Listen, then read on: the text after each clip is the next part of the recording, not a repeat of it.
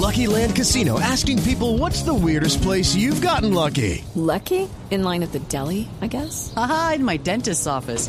More than once, actually. Do I have to say? Yes, you do. In the car before my kids' PTA meeting. Really? Yes. Excuse me, what's the weirdest place you've gotten lucky? I never win and tell. Well, there you have it. You can get lucky anywhere playing at LuckyLandSlots.com. Play for free right now. Are you feeling lucky? No purchase necessary. Void where prohibited by law. 18 plus. Terms and conditions apply. See website for details.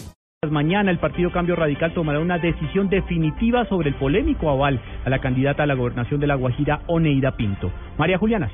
Esta semana habrá una reunión del Partido Cambio Radical en la que se tomaría una decisión sobre quién será el nuevo director de la colectividad tras la renuncia de Carlos Fernando Galán. Así lo aseguró el senador Germán Barón. Pues tenemos que sentarnos, nombrar una nueva directiva. Creo que el doctor Galán, cuando omiten el procedimiento que él había establecido, tiene razón al presentar su renuncia. No se ha hecho todavía ninguna reunión. Yo aspiro a que mañana, miércoles a más tardar, nos podamos reunir y tomar una decisión sobre la dirección del partido. Por su parte, Carlos Fernando Galán aseguró que otro tema a tratar en esta reunión debe ser el de los avales, pues seguirá insistiendo en que estos no pueden ser otorgados a personas cuestionadas. No soy ya director, pero voy a insistir en que es fundamental que esos cerca de 12.000 avales que va a entregar el Partido Cambio Radical en este proceso tengan una revisión para evaluar cuando hay cuestionamientos y tomar decisiones responsables a la hora de entregarlos. Cabe recordar que la colectividad sufrió un quiebre por cuenta del polémico aval otorgado a Oneida Pinto para la candidatura a la gobernación de La Guajira, con el que un sector del partido no está de acuerdo. María Juliana Silva, Blue Radio. Las FARC anunció que el Frente 36 de esta guerrilla será el encargado de adelantar las labores de desminado en el departamento de Antioquia. Natalia Gardiazabal. Sobre las 2 de la mañana del 15 de mayo partieron seis guerrilleros del aeropuerto José Martí de La Habana en una avioneta hacia Colombia. Llegaron al país sobre las siete y media de la mañana al aeropuerto José María Córdoba de Medellín. Allí se dividieron en dos grupos de tres.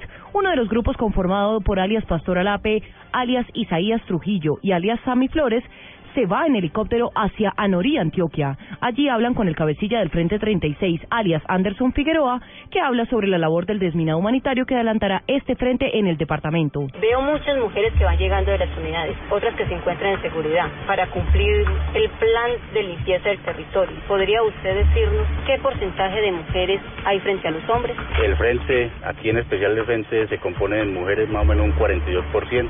En Anorí se reúnen con la población de San Isidro y luego al alias Pastor Alape, responde preguntas sobre el desminado. Natalia Garde Asao al Blue Radio.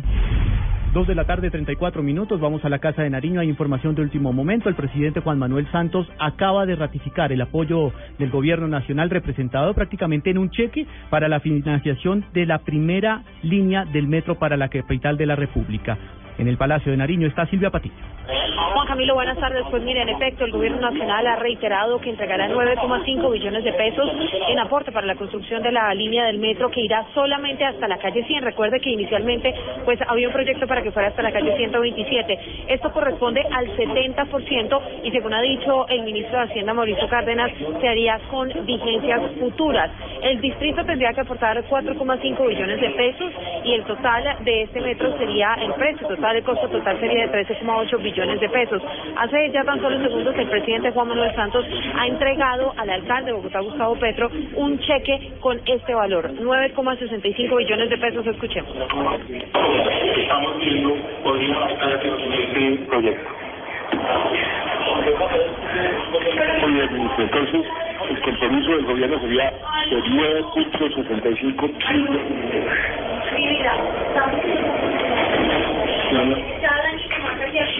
Es la declaración del presidente Juan Manuel Santos que se entrega hasta ahora en la Casa de Nariño, donde el mandatario pues ratifica el apoyo financiero para el sistema del metro, exactamente 9.5 billones de pesos con los cuales pues ya se dará luz verde para el inicio de esta importante obra para la capital del país, 9.65 billones de pesos para construir la primera línea del metro que irá hasta la calle 100. En otras noticias, lo más importante en las regiones está en Santa Marta, cinco personas resultaron heridas luego de que parte de la estructura de un edificio en construcción se viniera abajo. Vamos a la capital de Magdalena, Luis Oñate.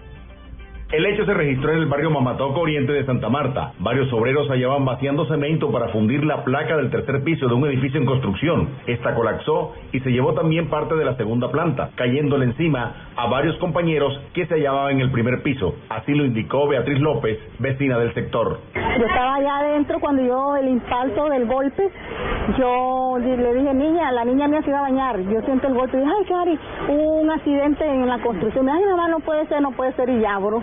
Entonces ya traen el primer herido, el señor que lo vi muy mal, que se enfocó acá, muy mal. Llame una ambulancia, llame una ambulancia. La hija mía cogió el teléfono y llame, llame.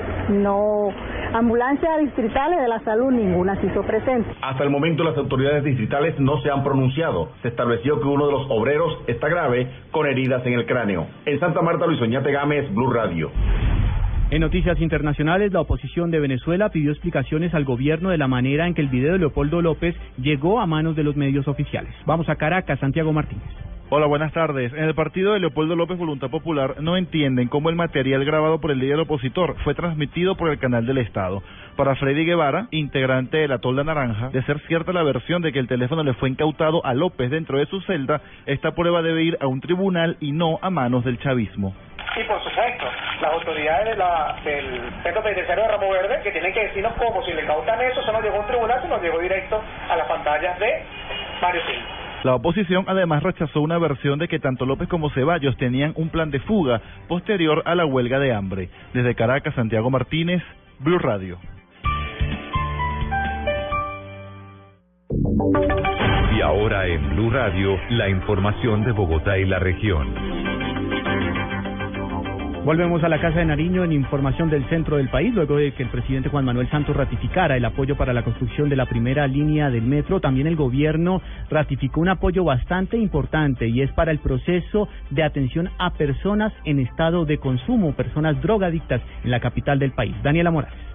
Juan Camilo, buenas tardes. Pues el director para las regiones, Iván Mustafa, reiteró precisamente su apoyo para estas personas drogodependientes. Aseguró que dentro de pocos meses ya se dará como terminado el edificio Bacatá, donde serán atendidos con todo el personal especializado y habrá una precisamente una unión entre el distrito y la nación para eh, pues poder realizar y llevar a cabo esta propuesta. Iniciará próximamente la atención a 800 habitantes de la calle que encontrarán allá sitio para dormir y más de mil en atención permanente. Uno de los objetivos es controlar el síndrome de abstinencia, lo cual tendrá efecto directo en condiciones de seguridad. Además de esto, recordemos también que el distrito venía trabajando también junto a la Secretaría de Salud y el alcalde mayor de Bogotá en lo que tiene que ver en la atención de las personas, eh, pues en lo que tiene que ver con el Bronx, donde se concentra la mayor parte de la eh, ciudadanía drogodependiente. Daniela Morales, Blue Radio. Se acaba de presentar un accidente en Bogotá. Los detalles, Juan Esteban Silva. Juan Camilo, buenas tardes. A esta hora cuatro menores son valorados después de que una ruta escolar en la que se movilizaban sufriera un accidente en la calle 67B con carrera 57D. Bomberos de la estación Las Ferias atienden a esta hora la emergencia y por esta razón hay paso restringido, al igual que en la avenida La Esperanza entre avenida Boyacá y avenida Ciudad de Cali y en la autopista norte entre calles 220 y calle 127. Juan Esteban Silva, Blue Radio.